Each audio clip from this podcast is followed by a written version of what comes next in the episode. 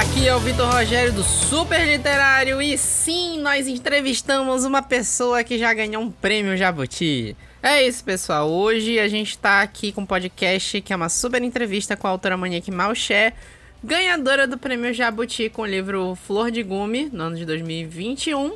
E ela veio aqui conversar com a gente sobre um monte de coisas, sobre zinhos, sobre arte, sobre pesquisa, sobre redes sociais e inclusive sobre literatura e sobre o livro dela. E é isso, fiquem com esse nosso super bate-papo depois de nossos recados.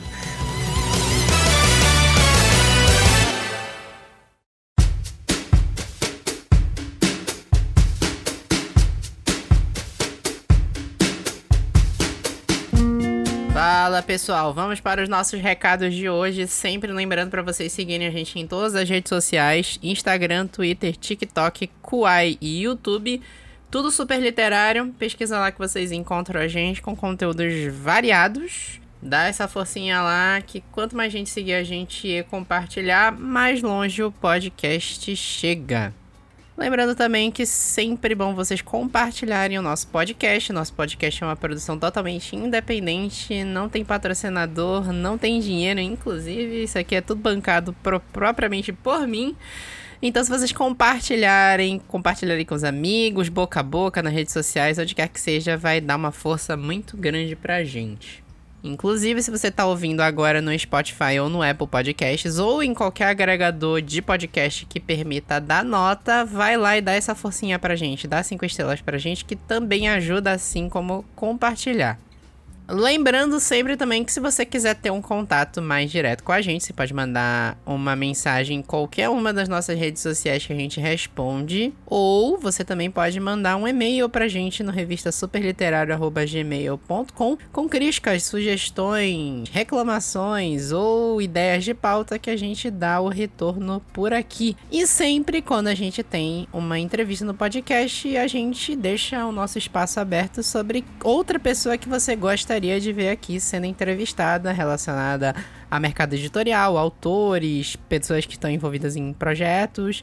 Você pode deixar também sugestões pra gente de pessoas que vocês gostariam que conversassem com a gente aqui. E é isso, fiquem aí com a nossa entrevista com a Monique Malcher.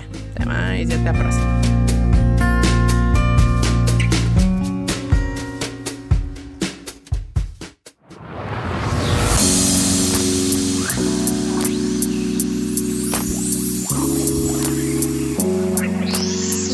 Em primeiro lugar, é uma honra te receber aqui, honra, um prazer gigantesco. Tive a oportunidade de falar com você pessoalmente já duas vezes aqui na, na Feira do Livro, mas recentemente numa sessão de autógrafos que a gente se encontrou lá em São Paulo. Aí, tipo assim, é realmente uma honra te receber aqui no meu podcast, sabe? Estou muito feliz de, com o convite, assim, e de ter te encontrado também num evento, né, de livro, inclusive no evento do livro do Itamar, assim. Então foi muito legal aquele encontro também. Foi. E Tamar que eu espero entrevistar aqui um dia também, Tamara. Ah, nossa, sim, com certeza. Mas sim, é, eu queria conversar contigo, começar numa pergunta assim, bem basicona, que eu acho que é uma coisa que se pergunta para todos os autores, que é tipo assim, você é paraense, de Santarém, né? Eu, eu aqui tô em Belém do Pará, inclusive a gente tava numa chuvada aqui ainda agora, que é uma coisa que acho que você sabe como é, né? Você lembra como é bem o tempo? Eu morei 10 anos, morei em Belém 10 anos. Pois é, né? Você tá, você agora não tá mais. Você tá em São Paulo mesmo agora, né? É, eu tô morando aqui faz um tempo. Antes eu morei um tempinho em Florianópolis por conta do doutorado, né? Do início uhum. do doutorado. E aí, quando terminou as, o, as disciplinas, né? Aí eu resolvi me mudar para cá. Entendi. Aí o que eu queria perguntar muito é sobre as suas inspirações, né? É, você é de Santarém, é do Pará. O, eu tive a oportunidade já de ler o Flor de Gume e ele traz muito dessa, dessa sua origem, traz, traz muito essa prosa que envolve um pouco da, da vida do paraense, da vida da, da pessoa que mora perto do rio. Eu queria saber como, o que te inspira, assim, para tua produção textual? Acho que a minha inspiração, assim, eu como leitora de livros, acho que os livros, eles são parte dessa inspiração. Eu poderia citar diversas autoras e autores que eu amo ler, né? Eu sempre falo muito é, da Conceição Evaristo, que é uma das minhas autoras favoritas, assim, uhum. é, da própria Jarid Arraes, né? Enfim, tem várias mulheres, né, é, que são importantes para mim, paraenses, a Olga Savari, Neida de Moraes, né? É, mas, ao mesmo tempo, eu acho que o que me influencia na escrita, acho que a leitura dessas mulheres me influencia muito no modo como eu me coloco como escritora, é, como eu me vejo como uma trabalhadora da palavra, assim, elas me inspiram muito e também me inspiram pelas histórias, né, é, que, que elas contam. Mas para escrever, eu acho que a maior inspiração é, são as pessoas, é a observação, assim. Eu acho que isso vem muito do, da minha experiência com a antropologia, né? Pelo fato de ser antropóloga também. E por um tempo é, da minha vida eu fui jornalista, né? Eu fui repórter. Então eu saía para fazer matéria, conversar com pessoas estranhas, né? Uhum. É, tentar criar uma intimidade com elas. Então eu fui, eu era muito jovem como quando eu fui repórter. Eu acho que eu tinha uns 23 anos, por aí, eu, quando eu comecei na reportagem. Ah, e, e, enfim, trabalhei com muitas pessoas, sempre lidando com pessoas, conversando com pessoas e perguntando coisas que às vezes as pessoas não queriam responder. né? Então, eu acho que isso tudo me formou muito como uma grande observadora dessa matéria humana, assim, e isso me inspira muito. Estar com pessoas é, para além da, da internet, para além dos livros, para além do cinema. É claro que eu tenho várias referências que vão me inspirar, que são de, de linguagens artísticas variadas, mas eu acho que a base da minha, da minha inspiração, primeiro que a minha inspiração é criada, né? Eu crio uhum. essa inspiração. Não acredito que é algo que vem do nada e, e é uma é. luz que bate sobre minha cabeça. Mas eu acho que essa, essa inspiração ela é, é, ela é criada, é algo que eu vou em busca. E eu me sinto, eu sempre brinco que eu falo que eu sou uma escritora tatu, que eu vou na profundeza cavar as coisas, né? Cavar as minhas ideias. E eu acho que as, as maiores ideias é, estão no material humano, conversar com as pessoas, ou entrevistá-las, ou é, cadernos antigos, diários, é, prestar atenção no que está acontecendo no mundo. Então, eu acho que eu não consigo é, ficar alheia ao que está acontecendo ao meu redor, e isso me inspira, né? Por isso que eu sempre falo que as mulheres da minha família sempre foram uma, a maior inspiração para mim. Minhas avós, minha mãe, é, porque essas mulheres foram que me apresentaram o que é ser mulher politicamente, socialmente, né, no mundo, como é estar no mundo sendo mulher, como é que o mundo se apresenta para essas mulheres, então foi a partir delas. Elas me apresentaram o mundo, a poética, como olhar para esse mundo tão retalhado através do olhar poético. Isso nenhum livro me deu de início. Foram as mulheres da minha família que me deram esse presente poético, esse olhar, né? E depois todas as inspirações que eu posso passar três horas falando vieram e continuam. Claro, eu amo é, ir ao teatro. Acho que o teatro é uma coisa, dramaturgia é uma coisa que me pega muito, assim. O cinema também, né? Eu basicamente vou toda segunda-feira ao cinema é um ritual que eu tenho. É. E o teatro foi uma paixão dos últimos anos. Eu acho que a dramaturgia está muito presente na forma como eu escrevo, de imaginar é, uma cena, de imaginar uma plateia. É, acho que tudo isso foi se incorporando na forma como eu crio. Eu acho engraçado essa coisa que você falou sobre a a inspiração, a gente não tem uma iluminação divina, né? Isso é uma coisa. A gente já, a gente já entrevistou alguns autores aqui no podcast. E eu acho que é um consenso entre os autores que o trabalho da escrita, a labuta da escrita é um trabalho non-stop, né? Você pode estar tá agora descansando, dormindo, vendo um filme, relaxando, e você às vezes está pensando no que você vai produzir, né? E a própria, essa coisa da ah, recebi a inspiração divina dos céus. E não, né? É um trabalho que você está fazendo o tempo todo, né? E esse trabalho traz uma construção para o texto que você vai desenvolver propriamente dito quando você senta na hora de escrever ou de digitar. Não sei, você é adepta da escrita à mão? Você gosta de digitar? Como é? É, para mim, eu acho que eu fui entender essa, essa coisa da inspiração. Acho que você passa a entender isso quando, quando a escrita passa a ser o teu trabalho, assim. É, que você passa a pagar contas com a escrita, ou que você não necessariamente passa a pagar contas, mas você tem um livro para vender, você tem uma zine, uma plaquete para vender, uhum. e você está produzindo ali no dia a dia, né? É, não para. Então, tem dias que você não realmente essa ideia não vai vindo nada. Então, hoje em dia, eu sempre falo isso, até mesmo nos cursos que eu dou é, para os alunos, eu, eu digo o seguinte: não existe mais para mim a página em branco, é, o medo da página em branco, porque quando eu vou escrever, é, fico de frente para essa página em branco, é, não me dá mais a ansiedade de o que eu vou escrever talvez em algum momento eu tenha, sim, outras ansiedades. As minhas ansiedades na escrita, elas foram mudando.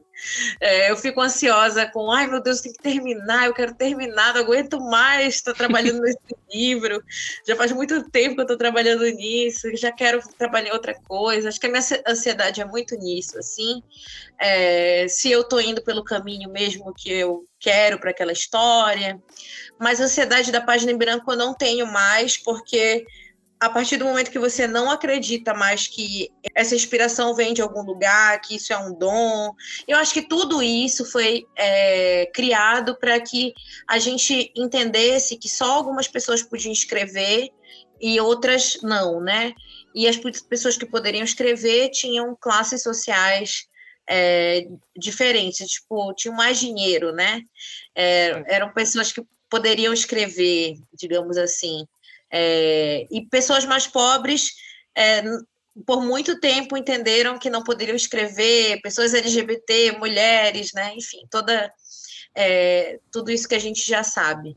Então, acho que essa coisa do dom era aquele que recebe o dom, né? aquele que recebe a inspiração. E quando a gente quebra isso, a ideia da inspiração que chega, que é dada por algum ser divino, a gente também é, retoma politicamente o nosso lugar, né? A nossa fala, enfim, contando outras histórias. Então, isso, quando eu penso muito na questão da, da é, dessa inspiração, eu eu penso isso, que eu sou uma trabalhadora da palavra, então eu vou em busca dela, eu vou em busca dessa narrativa. É, eu não uso muito cadernos para escrever. Eu uso muito cadernos como diários. Eu tenho diários de viagem, diários de livro, tipo, estou escrevendo livro, então mantenho um diário sobre a escrita do livro. É, quase nunca publico essas coisas. Algumas vezes eu publiquei trechos de diários pessoais é, em zines, o escaneei, algo assim. É, mas os, o caderno é, não é um lugar que eu escrevo para os meus livros, para as minhas zines. Eu geralmente é, tenho um, um, bloco de anotação muito grande, enorme, infinito, que faz com que eu não tenha medo da página em branco, porque eu tenho esse bloco infinito. E eu, então, quando eu vou escrever, eu acesso esse bloco de anotações eu, eu, brinco assim que eu tenho uma composteira, né? Que eu boto tudo ali, que pode até ser considerado lixo, mas para mim não é. E eu acesso esse bloco e de lá eu posso ter várias ideias para escrever. Eu parto sempre de alguma coisa que a Monique do passado já anotou, né? É, que ela já catalogou. Então eu não tenho esse problema com inícios. É, talvez eu tenha problemas com finais, né? Como a maioria dos autores. A gente nunca, a gente fala assim, a gente não termina um livro, né? A gente desiste dele. Essa é a verdade. Mas é por aí, eu sou muito tecnológica, assim. Eu gosto, por exemplo, tenho máquina de escrever, gosto de escrever algumas coisas na máquina, é, quando eu estou fazendo é, publicações artesanais e tudo mais. É, escrevi uma parte do livro novo que eu estou escrevendo na máquina, aí depois eu passei tudo para o computador. fiquei muito chateada comigo mesma, que deu um trabalhão para fazer isso. Mas às vezes é, é assim, eu vou sentindo, sabe? Ah, dia tal eu tô assim, eu quero escrever. Mas geralmente isso se dá no computador, no celular. Eu escrevo muito no celular, porque em vários lugares onde eu tô, eu sempre tenho uma ideia. Isso que tu falou é algo muito real, assim. Acho que o trabalho como escritor, né? É, como escritora é um trabalho que é 24 horas. É claro que tem parte do meu trabalho que eu coloco assim, ah, até 6 horas, 7 horas, isso aqui acabou. As partes mais práticas, assim, mais burocráticas, digamos assim. Mas a criação, ela não para para nós. Né? Por mais que eu diga assim, eu posso estar em qualquer lugar, no aniversário de criança, em qualquer lugar, não tem como a observação, esse, esse la meu lado não vai, não dorme, ele não dorme, né? essa Monique não dorme. É, ainda nessa, nessa direção, quero te perguntar sobre o Flor de Gome também, que o Flor de Gome, eu entendo que ele misturou um pouco de tudo isso que você me falou, né? Suas inspirações, é, as suas origens, vivências, é, e o Flor de Gume, ele tem uma. Ele é um livro de prosa, dá, dá, ele dá para se definir como um livro de prosa, de contos, né?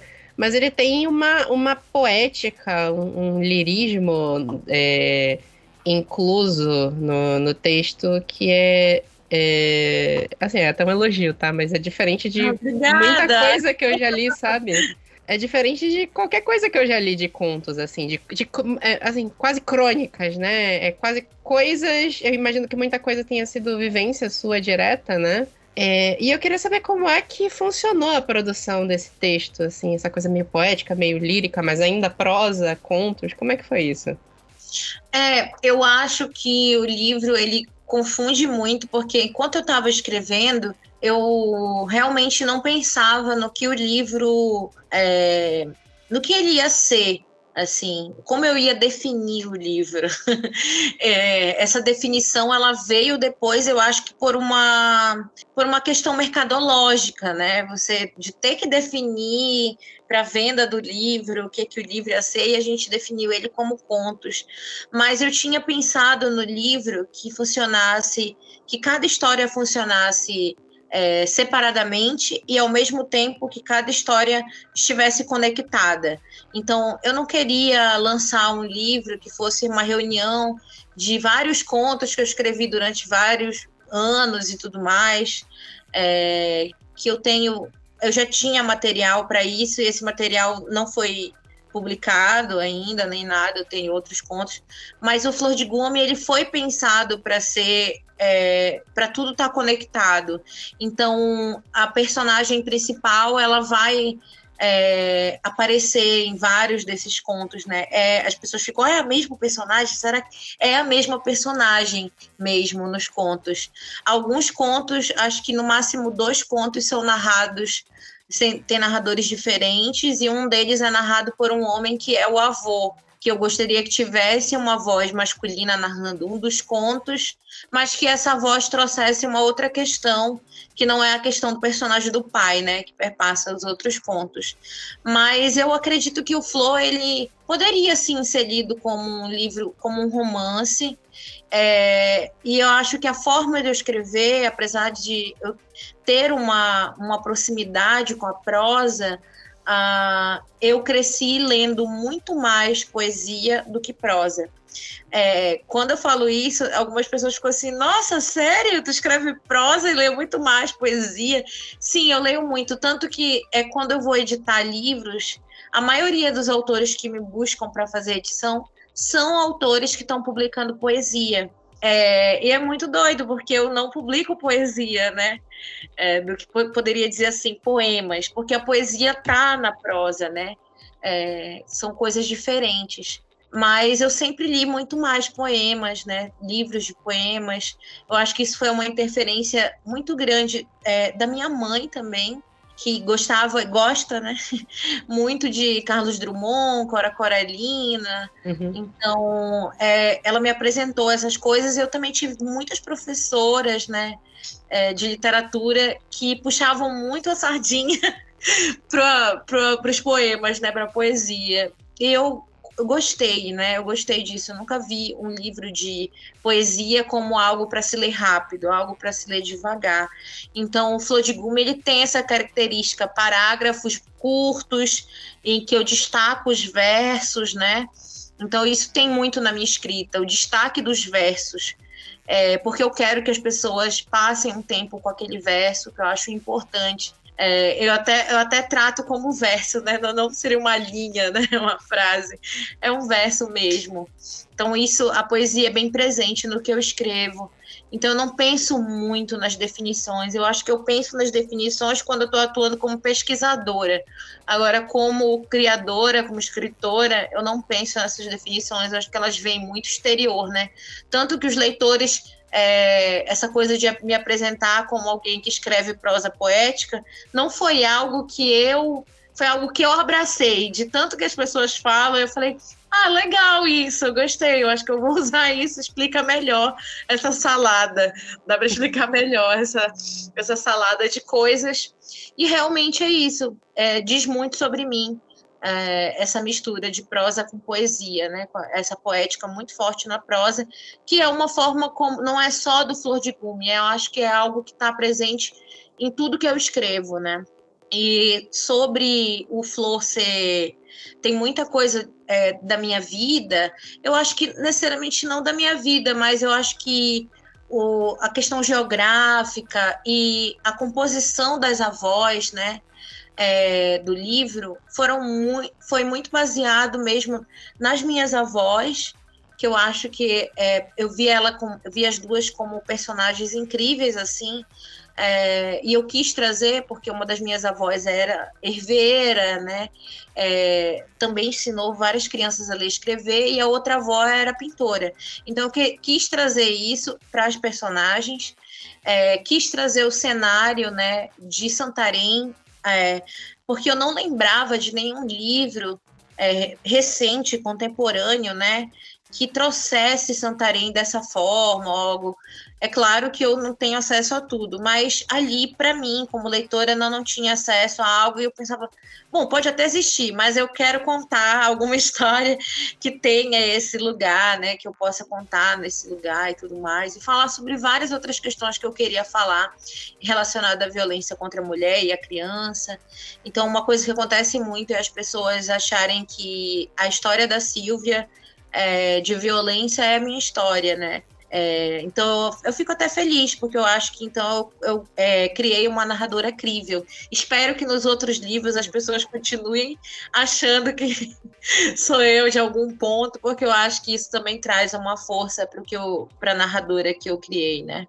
É, o, o, Flor de Gume, ele tem isso que você falou, né, de versos, né, parágrafos curtos, tem o lirismo e ele tem às vezes aquela frase que é um, um impacto forte na gente, né, da gente realizar que muito daquilo é verdade, é daquele jeito mesmo, né, e uma protagonista que traz muita realidade pra gente. Eu acho que esse que é o maior impacto, porque, assim, não é um livro tão grande, né? É, é, é um livro curto de 150 páginas, 150 e pouquinhas páginas, mas quando você termina, primeiro que não é um livro para ler de uma vez. É um livro que você precisa, assim como uma poesia, sentar, ler um trecho, talvez não um conto inteiro, mas um parágrafo e absorver. E à medida que você vai absorvendo, você vai entendendo um milhão de coisas daquilo que está escrito. Né?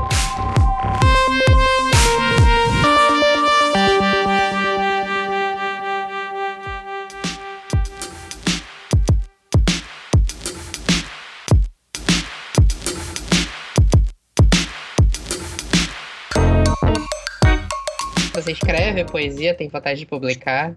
Não, eu, eu escrevo, eu escrevo e às vezes eu, eu, eu, penso nisso, talvez um dia publicar um livro de poemas, ou talvez não, sabe? Tipo, acho que talvez nem precise, assim, porque eu, eu gosto dessa coisa de usar a prosa, e a minha prosa naturalmente, assim, eu, eu não sento para escrever e penso assim, nossa, vou ser poética. É só a forma como eu escrevo, assim, naturalmente já é, então. Eu, eu acho que nesses últimos anos eu tenho entendido que eu já estou escrevendo poesia, né? É, com, com essa, minha, essa minha forma de escrever prosa. E o próximo livro, assim, eu estou terminando o livro novo e eu olho para ele e penso, pô, tá de novo com essa linguagem.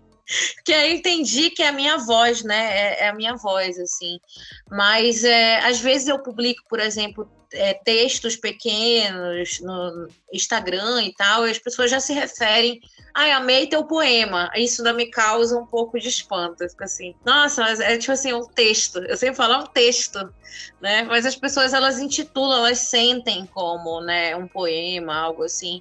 Então, eu acho que isso são coisas que eu, com o tempo, ainda não tenho respostas, mas eu acho que com o tempo eu posso ir amadurecendo essa ideia, talvez, de publicar um livro que eu abertamente diga, olha, esse aqui é um livro de poemas. Entendi. É, até falando nisso, né? Você tem algumas outras pequenas publicações, você é pesquisadora, tem, já fez mestrado, é uma artista, você. Eu já vi no seu Twitter aqueles trabalhos de colagem, né? A própria, as artes do livro são suas também, né? É, você tem é, um multi, multi-artístico, né, de leitura e escrita, e você mistura um pouco de tudo na produção, né? Eu já vi você comentando que o próprio Flor de Gume tem muito da Monique pesquisadora no meio também, né? Como é que é essa, esse multitasking, assim, fazer um monte de coisa ao mesmo tempo? Nossa, Vitor, isso hoje parece ser algo muito bom e é. Só que eu acho que eu levei um tempo grande é, da minha vida para entender que isso era algo que poderia coexistir e que o trabalho artístico ele podia ser esse trabalho polvo, assim, né? Ele podia ter esses vários tentáculos conversando, é, porque eu acho que eu cresci é, em um ambiente onde uma sociedade, né? a gente cresceu, cre cresce nessa sociedade que é tipo você precisa escolher uma coisa né? É. É, o que você vai ser quando você crescer, né? Então, você já é alguma coisa, né? Essa pergunta eu acho que é uma pergunta bem violenta para as crianças, porque faz a gente pensar muito lá na frente sobre questões que parece que só a gente só vai ser importante quando a gente escolher uma profissão, e isso está muito atrelado ao capital, né? A como o capitalismo funciona. Você precisa escolher algo e ser, e, e ser o melhor naquilo, né? É, enfim, e eu, eu, durante muito tempo, eu ficava assim, ah, mas eu quero desenhar, aí eu quero, ou quero pintar. Aí ou quero ser jornalista ou eu vou ser antropóloga. Aí ou vou ser escritora, aí, sabe? Aí eu ficava sofrendo e isso tudo me interrompeu de eu levar para frente as coisas que eu queria fazer. E quando eu entendi que na verdade eu era uma artista e que eu podia usar todas essas experiências e todos esses lugares que eu passei, foi que formaram a artista que eu sou. E eu não, eu simplesmente não consigo é, e não, isso é uma coisa assim que não tem como eu jogar fora todas as experiências que eu tive é, sendo repórter de rua, é, é, sendo antropóloga, enfim, eu sinto que eu faço tudo isso. Então, quando eu escrevo, a minha forma de escrever e de compor um livro tem muito de tudo isso. Porque quando eu vou pensar em escrever uma cena, eu penso nesse cenário, eu penso na cor desse cenário, na disposição das coisas. Não significa que eu vou é, mostrar isso para o meu leitor que eu vou narrar exatamente a casa lá do Flor de Gume, cada negocinho que tem dentro da casa, é, mas que eu sei como é essa casa, porque eu desenhei essa casa, porque eu desenhei os objetos dos contos, então eu sei como são esses objetos, a cor deles, e nem sempre isso vem no texto, mas isso me ajuda na, na escrita. E eu acho que isso traz uma, uma espécie de verossemelhança, assim, para o que eu estou escrevendo. É, e a pesquisa vem muito nesse, nessa base de é, quando eu vou sentar para escrever no computador, no caderninho, seja lá onde eu for no celular, eu já estou munida muito da pesquisa. É, isso é algo que eu, então eu entendo que eu já estou escrevendo enquanto eu estou pesquisando. Quando eu estou desenhando, é, pesquisando, pintando, tudo isso é um processo para quando eu chegar na frente do computador, é, eu brinco que tem uma, um, uma forma de falar para isso que fala assim, quando você vai sentar e fazer uma coisa de uma vez só, fala assim, é. eu vou dar-lhe agora. Verdade. Falo muito. E aí, esse momento de eu vou dar-lhe agora, entendeu? Você está é. aqui, eu vou dar-lhe nesse texto. E aí parece que eu já ouvi algumas pessoas falando assim: nossa, é uma máquina de escrever, tu escreve muito rápido, sentou, escreveu, não sei. Não é, eu não sou uma máquina de escrever. É que a gente entendeu que a escrita é só esse lugar que é do digitar e do, da caligrafia. E a escrita é todo esse processo. Então, eu estou escrevendo, quando eu vou escrever, eu vou dar ali lá no texto, eu já estou escrevendo há muito tempo, pesquisando há muito tempo e obcecada com aquele tema. Então, eu estou totalmente preparada para aquela escrita, né?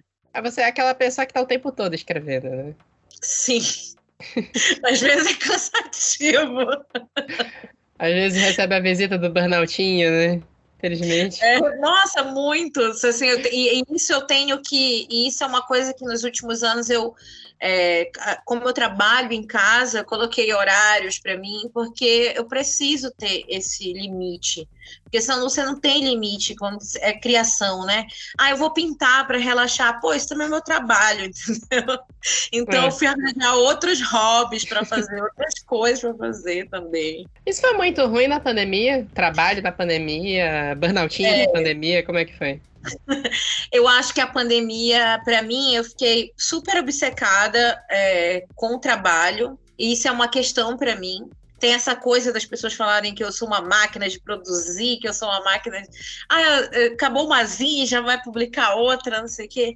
Mas é porque eu acho que a escrita, esse, a escrita e a criação é um lugar onde é muito também. Uh, que eu me sinto muito em casa, então eu consigo lidar com várias coisas fazendo isso, assim. É, e a pandemia foi bem lascada nesse sentido, porque eu exagerei, assim, no trabalho. É, eu acho que eu é, participava de não sei quantas lives na semana, assim, minha cabeça.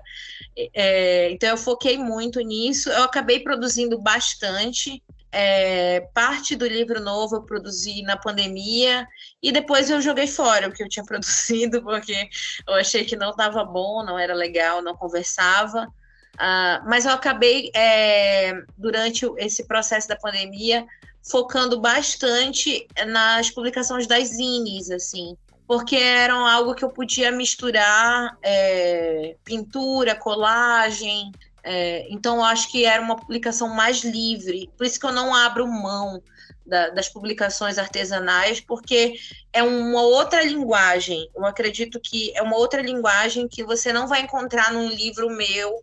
É, é, to, é totalmente diferente a forma, o texto. É, aí eu fico imaginando, né? É, eu tenho um pouco essa coisa do multitasking, fazer um monte de coisa ao mesmo tempo. É, eu falo sempre que aquele método do trabalho de faz 50 mil coisas ao mesmo tempo, eventualmente elas vão ficar prontas. Porque se eu focar em uma só, não vai sair. isso, exatamente, exatamente. É bem exatamente. isso, né? É tipo assim, é. uma mente borbulhando de tanta ideia e aquilo te persegue. Eu sinto assim que é uma perseguição. Eu preciso botar isso em algum lugar, entendeu? Aí quando eu vejo, tem uma publicação. É verdade. Eu falo que, fosse, que seria como se tivessem slots na minha cabeça, espaços assim. É, qualquer tarefa vai ocupar um só. E os outros vão ficar vazios, atrapalhando por estarem vazios. Então eu preciso ocupar eles também. Sim. Só que aí, de vez em quando, a gente acaba recebendo a visita do burnoutinho por causa disso, né? É, tem que tem que estar tá se controlando, né? Eu é. acho que eu, tenho, eu, não sei se tu tem isso, mas eu tenho uma coisa muito grande que é o hiperfoco nas coisas. Então, é, eu posso fazer várias coisas, mas, por exemplo, o período que eu passei aprendendo colagem, eu passei meses só fazendo isso. É, então, assim, eu escrevia bem pouco, eu falava, ah, tá, vou escrever aqui 10 minutos. Tá, agora colagem, colagem, colagem, colagem, o dia todo, o dia todo.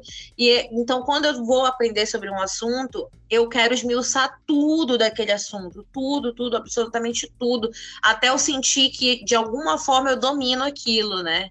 Eu tenho hiperfoco para algumas coisas bem específicas. Às vezes eu fico obcecado com alguma coisa. Assim, podcast é uma coisa que eu sou obcecado. Edição, microfone, esses equipamentos tudo que tá aqui em volta aqui que eu tô me enrolando toda hora aqui me batendo. É muito isso. O que acontece muito de hiperfoco comigo, por exemplo, é joguinho. Joguinho de celular é uma praga na minha vida. O último foi justamente na pandemia, que foi um joguinho que é um estilo Guitar Hero, que chama Beatstar, que eu joguei ele o suficiente até entrar no top 100 do Brasil. Eu realmente fiquei obcecado. eu fico obcecado com essas coisas. Pois é. E aí a gente tem que lembrar de voltar, né? É. Voltar. Então, a pessoa que faz muitas coisas, ela consegue dar conta, mas com o tempo também ela vai aprendendo como administrar. Então, acho que são fases que você está mais interessado por um, um, um, assunto. Então, eu faço colagem, mas isso não significa que todos os dias hoje eu faça uma colagem. Então, tem mês, por exemplo, que eu passo sem fazer nenhum trabalho de arte visuais. Tem, tem, tem meses que eu estou muito mais trabalhando em várias capas, é, estou focada nisso, né? E tem horas que eu falo, não quero nada disso, eu só quero escrever. Então acho que são fases, assim. É, eu acho que acaba passando a produção artística, passamento por isso mesmo, né? Não vai ter muito jeito. O artista, assim, poucos artistas se sustentam da própria arte, de fato, né? Uhum. Então, a grande maioria dos autores que a gente conhece vão estar em algum modo no multitasking, vão ter a produção literária e também vão ter alguma outra é, profissão, não digo paralela, aliás, digo paralela, né? Mas às vezes é a profissão que sustenta a pessoa e o, o, a literatura acaba sendo um suporte extra, de fato, né? Pouca gente se sustenta, de fato, de literatura no Brasil, né? Nossa, totalmente. Infelizmente, totalmente. Eu, Hoje eu, eu digo que eu vivo de literatura, mas assim, é um malabarismo muito louco para pagar minhas contas, viver minha vida, porque é isso, é são além das publicações, é tipo dar cursos, é, dou cursos grandes, é, faço capa e faço prefácio e edito livro. É, então, assim, faço mentoria. Então, é muita coisa para poder seguir em frente, evento, né? Então é muita coisa, assim.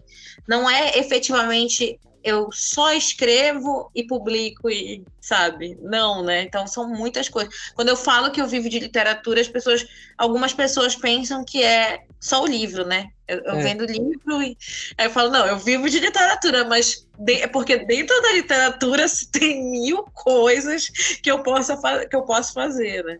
Né? Às vezes o pessoal vê, ah, sei lá, Flor de Gume vendeu 100 mil cópias. Cada cópia uhum. custa 60 reais, então ela ganhou 6 milhões de reais. Ah, por isso que ela tá rica, né? E, é. obviamente, não é desse jeito. Tem alguém ouvindo assim, que olha, acha que é desse falar jeito. que o autor no Brasil geralmente ganha entre 5% e 10% o preço de capa. É, do valor de capa, infelizmente, né?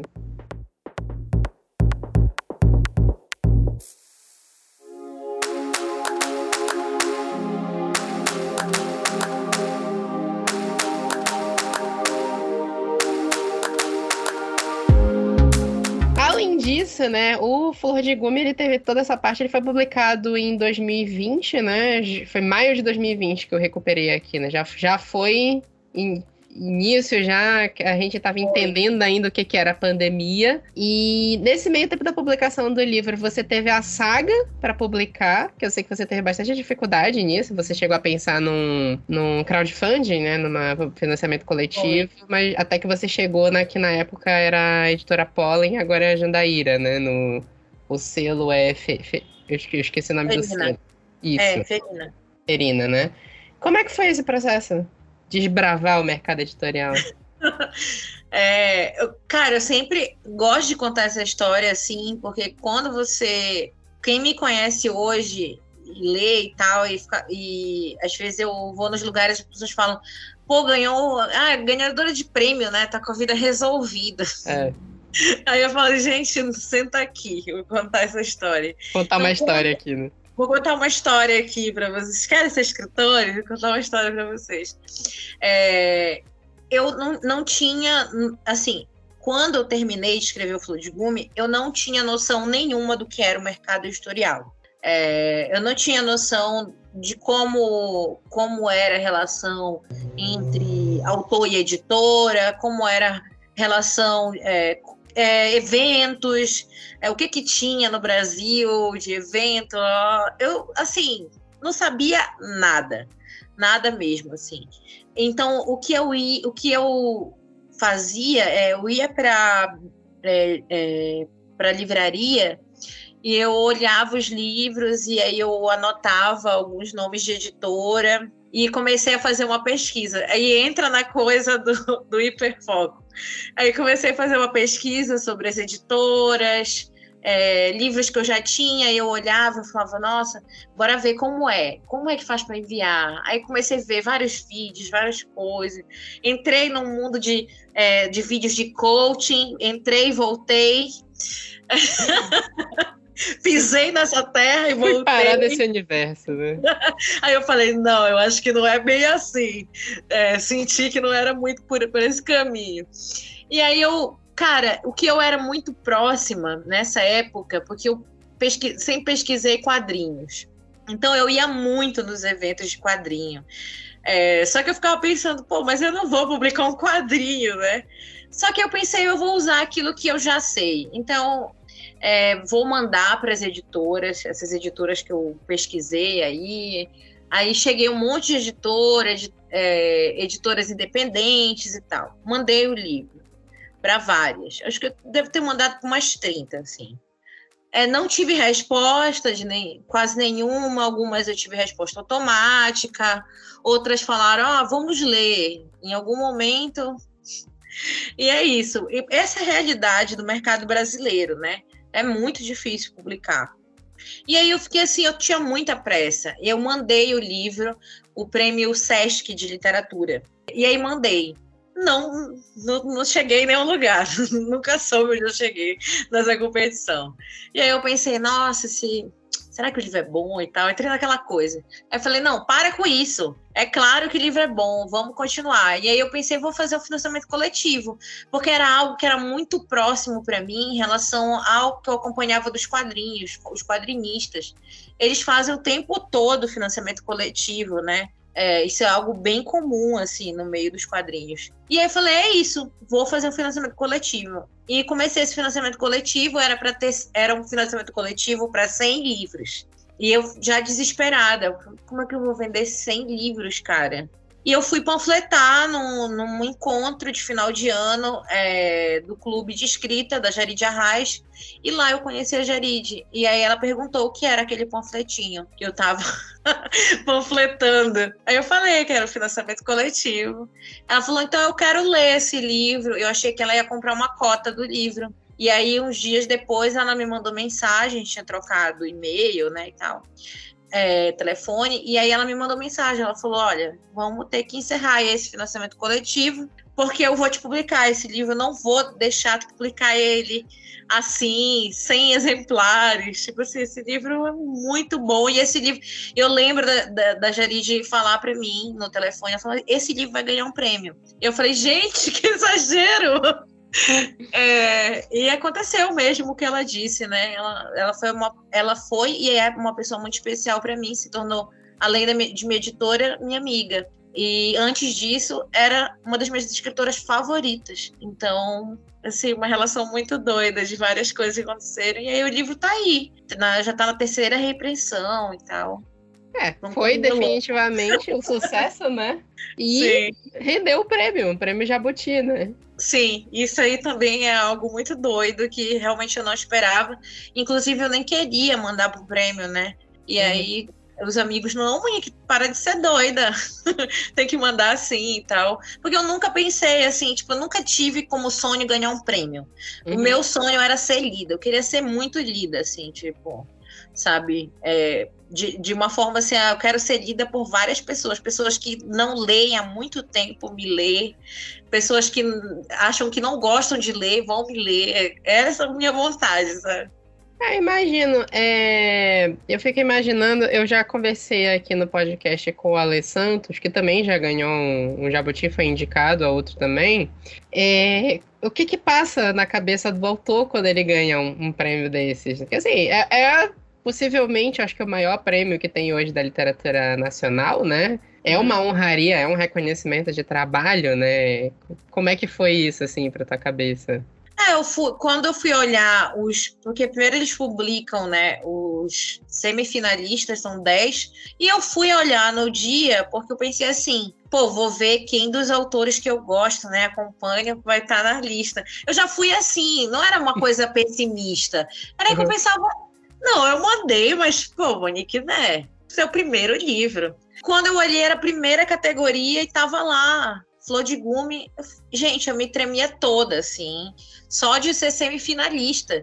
Então, eu, eu para mim, quando eu vi meu nome como semifinalista, assim, eu poderia até não ganhar, entendeu?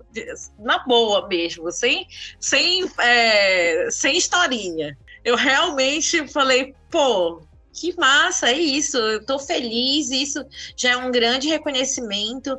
E, e aí, nesse, a partir desse momento que eu me vi como é, depois como eu, quando eu me vi como finalista entre os cinco, eu fui fazer uma pesquisa e levantar quais as mulheres do norte que tinham ganhado esse prêmio.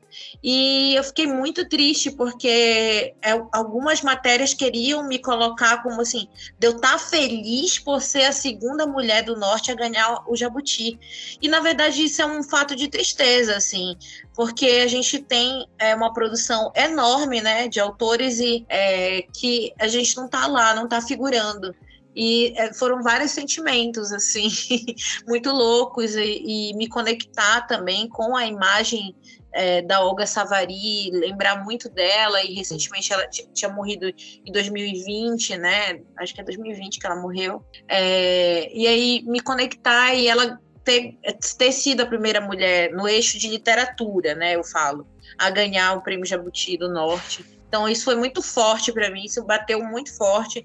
Eu acho que eu tive que segurar muito a minha emoção também, porque a minha mãe também ficou muito abalada, assim, minha família ficou muito abalada. Foi algo muito grandioso para gente, na nossa família. Uma família de professoras, né, do interior, então, assim, isso foi, foi algo realmente que eu não, eu nunca imaginei que eu, eu, eu, é, não era nem um sonho para mim, porque nunca passou pela minha cabeça que isso fosse algo possível. Então, eu nem sonhava nisso.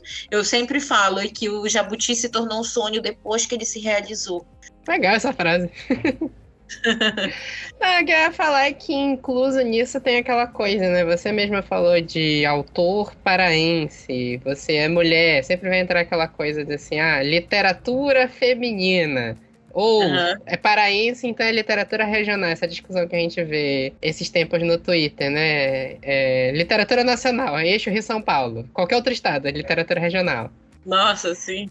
E é interessante ver essa questão aplicada ao próprio Prêmio Jabuti, né? Que a gente vê que, assim, a gente tem em autores aqui, autores famosíssimos, autores com trabalhos reconhecidos mundialmente, mas meio que ele não é reconhecido dentro do próprio país, né? É, ele vira literatura regional. Não é um livro de, de, de fantasia, de ficção, não é um romance. É literatura regional, virou esse termo guarda-chuva gigante e fica essa coisa, né? O autor que sai daqui sempre tá meio que tentando fugir disso, mas também sem esquecer as origens, né? Sim, eu acho que isso é, isso é algo muito presente. E eu sempre falo que eu me vejo como uma autora, é, uma, uma autora brasileira, mas nascida no norte, né? É, porque eu não gosto de me colocar como uma literatura regional exatamente por esse debate. E às vezes algumas pessoas é, não entendem e acham que isso é um afastamento sobre é, o norte. E não, na verdade, isso é uma aproximação com o norte. É, é a minha forma de. É, é, tentar falar sobre como a gente também é literatura brasileira, né? E eu, e eu vejo isso refletido, é, por exemplo, nos eventos é, que acontecem aqui né, no Sudeste, no Sul, é, os eventos de literatura é, têm uma tendência a nos colocar para falar sobre a Amazônia, que eu acho que é importante. Essa é uma questão também. É, mas não só, né? A gente pode falar sobre várias outras questões é, que estão na nossa escrita, na nossa, na nossa criação, que necessariamente não no, nos marcam como, ah, isso aqui só pode falar sobre literatura amazônica, né? É só esse tema e tal. Porque esse tema está diluído, né? De várias formas. Eu também estou falando de Brasil. É como se esse norte não fosse Brasil. É, é. O norte nordeste não é Brasil, né? É, é algo regional. É, e os autores que nasceram aqui em São Paulo, é, eu não ouço eles falando, tipo, sobre a literatura deles ser a minha literatura paulista. É, não.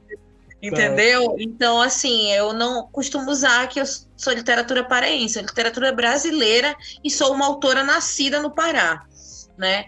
É, e, e colocar esse território como parte do Brasil, né? É, acho que é muito importante frisar isso, que não é um afastamento, é na verdade é uma aproximação e uma cobrança também que eu faço, né, é, nesse sentido.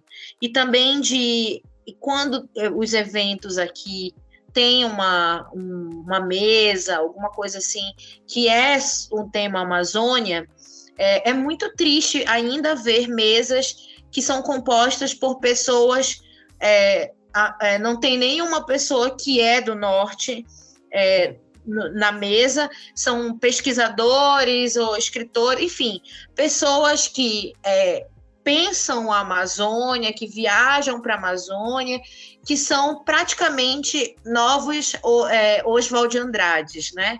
É, viajando para a Amazônia para falar da Amazônia. E tudo bem fazer esse movimento, acho que é importante. Não acredito que só pessoas da Amazônia possam escrever textos que se passam na Amazônia, histórias que se passam na Amazônia, mas eu acho que na hora de compor mesas, compor eventos e tudo mais, a gente pensar nisso de uma forma é, mesclada, né? Ter cuidado com essas escolhas. Então, acho que isso é algo que os autores enfrentam muito, de ainda serem, de certa forma, forçados a essa imigração, de ter que ir para São Paulo para começar a ser considerado como literatura brasileira, né? Então, esse movimento de imigrar também está presente, né, na, na vida do escritor, assim, né? nesse sentido de ser lido e ser tratado também como literatura brasileira e ao mesmo tempo não, né? Ao mesmo tempo não é tratado. É. Então, é, são várias dicotomias que a gente vive. Até aquela coisa do estereótipo também, né? De você falar de literatura amazônida. Um autor amazônida escreveu um livro. A galera já vai ser remetida automaticamente a uma floresta fechada, é, é, tropical, talvez a grupos indígenas, alguma coisa do gênero. E assim, é, eu não sei quem está escutando agora que talvez nunca tenha visto uma foto de Belém do Pará. Eu posso sair da minha casa agora e andar 60 quilômetros sem ver floresta, se eu quiser. Nossa. Nossa, sim, totalmente. Totalmente. Isso, isso é muito real. Porque falar de uma Amazônia não existe isso. Existem várias Amazônias, né? Vários modos de ser, de estar. E a gente também tem vários escritores é, diferentes, com narrativas diferentes, né? Livros diferentes. A gente tem ficção científica. É, a gente tem é, livros de terror, a gente tem vários gêneros, né? É, várias formas, então eu acho que é isso. Eu acho que o mercado editorial ainda tem muito isso com o Norte e Nordeste, que é tá bom, quem te vai deixar entrar agora? Assim? Quem, quem é a pessoa que. Entendeu? Como se a gente tivesse um tempo mesmo, né? De, é, de duração. E eu acho que cada vez mais isso tem é, ido por pelo ralo por conta dos leitores e da internet também. Eu acho que os leitores é, realmente criaram é, e, e, mostraram essa demanda, assim. Com o Flor de eu vejo isso. É, o, como o público realmente, eu posso não estar tá em certos espaços é, de divulgação, mas o público não, não, não tá nem aí para isso, entendeu? Uhum. Quer, quer falar comigo na internet, quer que eu mande o livro. Então, assim, é um outro caminho também, que também é interessante. E para você é bem de boas falar com, com os fãs na internet, com os leitores? É, eu gosto muito. Acho que foi uma relação que eu é, que eu criei assim, e eu acho que é uma coisa que para alguns autores é, é uma coisa ruim no sentido de que Uh, isso acaba sendo uma demanda de trabalho, eu entendo super isso, mas para mim não é, porque eu acho que eu fui uma criança muito nerd, assim, muito na frente do computador. Então, eu acho que eu já estou acostumada com esse ambiente virtual e de ser um ambiente que eu gosto, de uhum. ser uma, é, uma pessoa que é extrovertida e introvertida, que é, todo mundo acha que é super extrovertida sempre, mas na verdade eu fui uma criança introvertida, então eu tenho isso. A internet sempre foi um lugar legal para mim, para que eu tivesse uma, um espaço assim, né? Então eu sempre tive blog, é, eu, eu, sempre, eu sempre tive alguma coisa, newsletter. Então, eu estou há muito tempo na internet e é algo que eu gosto. Então, eu não, mas eu não sou alguém que pensa, por exemplo, ai, essa semana eu vou postar um, esse post aqui, segunda-feira, na terça, não sei. Também não é assim a minha produção. Entendi. Minha produção na internet é. Ah, eu tô afim de postar isso aqui. escrevi um texto e tal, legal. E aí eu vou pensar, às vezes, claro, na imagem, vídeo, tive que aprender a editar e tudo mais, fazer meus rios lá bonitinho, com legenda e tudo mais. Fui estudar um pouquinho sobre, continuo fazendo isso. É, eu, eu tenho vontade sempre de fazer as coisas da melhor forma possível e não pensando no que as pessoas vão receber, mas se eu estou satisfeita com aquilo parece meio egocêntrico, mas é por aí mesmo. Se eu tô satisfeita, entendeu? Ah, é melhor. Eu pra ficar satisfeita. Imagino que seja melhor assim mesmo. É, senão, né, surta, esperar o que as pessoas vão pensar, sei lá, é. então eu não paro para pensar nisso. É, exatamente. É, ainda sobre essa coisa da, de lidar com o público, você teve a experiência assim, o seu primeiro livro foi publicado no meio da pandemia, né? Então você foi passar pela experiência de sessão de autógrafo, lidar com o público já muito tempo depois e passou muito tempo lidando com o público pela internet mesmo, né? O próprio prêmio você recebeu numa cerimônia virtual, né? Sim. O prêmio Jabuti foi 2021, foi uma cerimônia virtual, né? Foi. Aí, como é que foi essa, essa saga, assim, de primeiro lidar com a galera toda no digital, depois passar para o físico? Como é que foi isso? Olha, nesse processo eu tive ajuda da minha psicanalista, assim. Ah, sempre bom. Foi... sempre bom. Porque realmente foi um processo difícil, cara. Foi muito difícil, porque é, eu acho que eu estava acostumada com essa coisa da da solidão, assim, e a internet, para quem usa a internet há muito tempo, sabe que a gente consegue ser extrovertido na internet, mas isso não significa que no pessoalmente a gente é igual, assim, né? São várias personas. É, então, quando eu estou gravando um vídeo, quando eu estou falando e tal, eu estou olhando para a câmera e tudo mais. É, eu não estou olhando para uma pessoa real. Então, quando você passa para para esses eventos, quando eu fui para esses eventos, eu, claro, eu tinha noção é, de tudo que estava acontecendo, no sentido de, pô, ganhei um prêmio, meu primeiro livro, é, o livro sendo muito lido, é, foi o livro, um dos livros mais lidos no Leia Mulheres de 2021. Então, assim, eu já conhecia muita gente, muitas leitoras, leitores pela internet. Só que quando eu fui encontrar esses leitores pessoalmente, isso foi uma carga muito grande para mim, porque foi um choque. É, foi como se eu vivesse em um dia é, o lançamento do livro, o prêmio, conhecer um monte de gente. Tipo assim, foi muita coisa para lidar e isso gerou uma pressão é, não que as pessoas me pressionavam, mas é, surgiu uma pressão, assim, uma, uma nuvem, que era, pô, e agora? O que, que eu vou escrever, né? Meu primeiro livro já ganhou Jabuti. Será que eu já espremi toda essa laranja, não tem mais nada? Então eu entrei nesse parafuso e aí eu saí desse parafuso faz um ano. De 2022 para cá, eu saí desse parafuso e por conta também da, da psicanálise, que me trouxe de volta desse parafuso. Eu acho muito legal falar sobre isso, porque às vezes a gente ouve muitos autores falando que tá tudo bem, que não tem problema nenhum. Não, tem um monte de problema, tem muita coisa. Ser feliz, para quem nunca foi feliz, é um grande problema, entendeu? É, você nunca publicou nada, você acha que, no fundo, você acha que nunca vai acontecer nada, e quando as coisas acontecem, você tem que lidar com aquilo. É, e parece reclamações chiques, mas é real. É.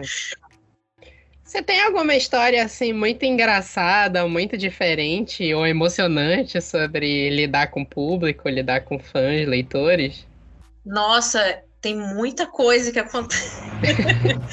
tem muita coisa que acontece assim, e é muito legal. É... Mas eu acho que uma das coisas mais inusitadas que aconteceram em relação a leitores foi ter recebido uma carta de um leitor é, que está numa penitenciária, né? É, e eu publiquei essa carta, não publicando o nome dele, tá, o nome completo dele, para preservar, né? Porque a gente sabe que na internet, enfim. Mas foi, foi assim, quando essa carta chegou, chegou na editora, né? E a editora me mandou. E eu li essa carta, e nessa carta ele falava sobre. Ele está em Tremembé, né? E ele me falava sobre ter lido o livro, o livro ter sido uma das coisas mais bonitas que ele já leu na vida dele, aquilo tinha tocado ele profundamente. E aí algumas pessoas, eu acho que eu, eu tuitei isso irritou e tal, virou uma coisa assim. E depois é, várias pessoas vieram procurar para fazer matéria, não sei o quê, e aí eu me esquivei disso, porque isso não me interessa, é, essa especulação. Enfim, já estava postado lá, já viram, né? Para que, que eu vou ficar falando sobre isso? Então, às vezes eu passo meio de chata em relação a isso. Uhum. Mas é, é porque eu não gosto de ficar mexendo nessas coisas, sabe? Utilizando essas coisas. É, mas eu acho que isso foi muito inusitado porque tocou num ponto muito importante para mim, que é a minha vontade de que o livro que eu escrevo chegue nas pessoas, em, em, várias pessoas, só que eu nunca imaginei, tanto que na carta ele fala, você nunca imaginou que teu livro ia entrar nos portões da Tremembé.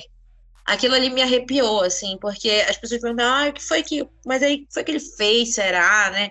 Será que foi alguma coisa relacionada a mulheres, aí teu livro tem, e aí mexeu com ele? Eu falei, gente, eu não sei, eu não vou ficar especulando isso, não me interessa, é, o que me interessa é que tocou aquela pessoa que, que tá presa ali, né? E eu acho que é isso, acho que a literatura tem esse poder e coisas muito inusitadas que acontecem, assim, é, crianças entrar em contato comigo, adolescente, que, que as professores é, apresentaram alguns contos, que tem alguns contos que dá para trabalhar, né, com criança, adolescente, assim, os primeiros contos, que são no, no, viagem de barco e tal. Então, às vezes eu, eu me vi num lugar de tá, batendo um papo com uma criança de 10 anos na internet. Gente, que, que legal isso, que diferente. E também é, me ver conversando com pessoas idosas, né? é, que leram livro. Aí eu falo, gente, eu nunca imaginei que esse livro ia chegar em várias idades, assim, é, ou de estar num evento, na, por exemplo, na Feira Panamazônica, é, e uma, uma senhora chegar lá e falar que ela é de um interior do Pará, que agora eu não me recordo o nome da cidade dela, mas ela falar que ela viajou para me conhecer. E aquilo ali mexeu muito comigo. Assim, eu falei, nossa, meu Deus, essa pessoa viajou. Sabe, sabe que é isso? Uma pessoa que não. Que assim, é uma viagem é, para aquela pessoa é algo. Não é algo corriqueiro, né? Em relação a pagar a passagem e tudo mais. E aquilo foi um grande esforço para aquela pessoa estar tá ali. E como eu vou retribuir isso? Então, é, é algo que eu me preocupo muito. Não que eu vou entregar no sentido de as pessoas gostarem, mas como eu vou retribuir o carinho delas é algo que eu me preocupo. É, você falou já de próximo livro, próximos projetos. Você pode dar uma palhinha aí, o que está vindo por aí? como é que tá? É, então, não, não tem como entregar muito, mas o que, eu uhum. posso, o que eu posso dizer sobre o novo livro é que ele vai se passar novamente no norte, mas dessa vez ele vai se passar no Amazonas, em Manaus. É, e, é, e, é, isso, assim, não posso falar. Não, tudo bem. já já satisfaz nossa curiosidade. Mas eu, mas eu espero que ele esteja aí para as pessoas lerem no ano que vem, né? No início do uhum. ano que vem. Eu vou lutar para isso. Sempre tem aquela coisa, né? O autor leva cinco anos para escrever um livro, aí publica 30 dias depois a galera já tá pedindo o próximo, né? Exato, exatamente, né? É, o Flor de Gume eu levei uns três, quase quatro anos para escrever, e é, esse novo também, né? São três anos já escrevendo. Então é isso, eu já meio que entendi que meu tempo é esse para livro. É, quem sabe no futuro eu consiga escrever um livro por ano? Acho muito difícil. Mas eu sou uma pessoa que produz muitas coisas, né? Para nesse espaço de um livro para outro, eu produzi é, duas plaquetes, né? Duas zines, publiquei uhum. conto pra caramba, um monte de revista. Então é meio isso. Agora, projetos longos como um livro, eu realmente preciso de mais tempo, porque eu sou assim, eu, eu sou muito exigente, né? Então preciso de mais tempo. Uma zine, que parece uma coisa simples, é, eu levo uns seis meses, né, para fazer uma zine. Então, é, tipo assim, tem seis páginas. Eu levo seis meses para fazer o negócio. Então, Monique, como eu falei, foi um prazer te receber aqui. Aí eu queria deixar o espaço para você divulgar seu trabalho, redes. No post desse episódio eu vou deixar todos os links para ser mais fácil de localizar e vou marcar você na, nas nossas redes sociais também. Tá bom, Vitor, muito obrigada. Estou muito feliz, eu acho que foi um papo muito bom. É, foi muito bom conversar sobre tudo, assim. Me senti muito à vontade. Parabéns ah, pelo seu podcast. É, eu, eu amo ouvir podcasts também de literatura, de arte. Acho que é, é muito importante a gente ouvir as outras pessoas, isso também nos inspira. Uhum. É, agora, quem quiser me encontrar nas redes, em todas as redes, Facebook, Instagram, Twitter, é só procurar por Monique Malcher, é bem facinho de achar. E é isso, eu é, por lá pela rede social, principalmente Instagram e Twitter, que eu sou mais ativa. É, tá sempre, eu estou sempre postando o que eu estou fazendo, se eu estou dando aula, se eu estou vendendo livro, enfim. Coisinhas, né? É, isso. Por lá a gente pode conversar. É isso. Muito obrigada. É, quem tá escutando, não leu ainda Flor de Gume, vai lá no nosso post, pega o nosso link patrocinado para comprar Flor de Gume na Amazon.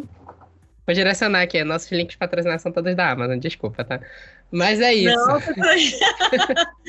tudo bem. Comprem o livro, vale muito a pena. Vai ter resenha dele em breve no site. E acho que é isso, né? É isso, espero que vocês tenham gostado e até daqui a 15 dias. Até mais, até a próxima.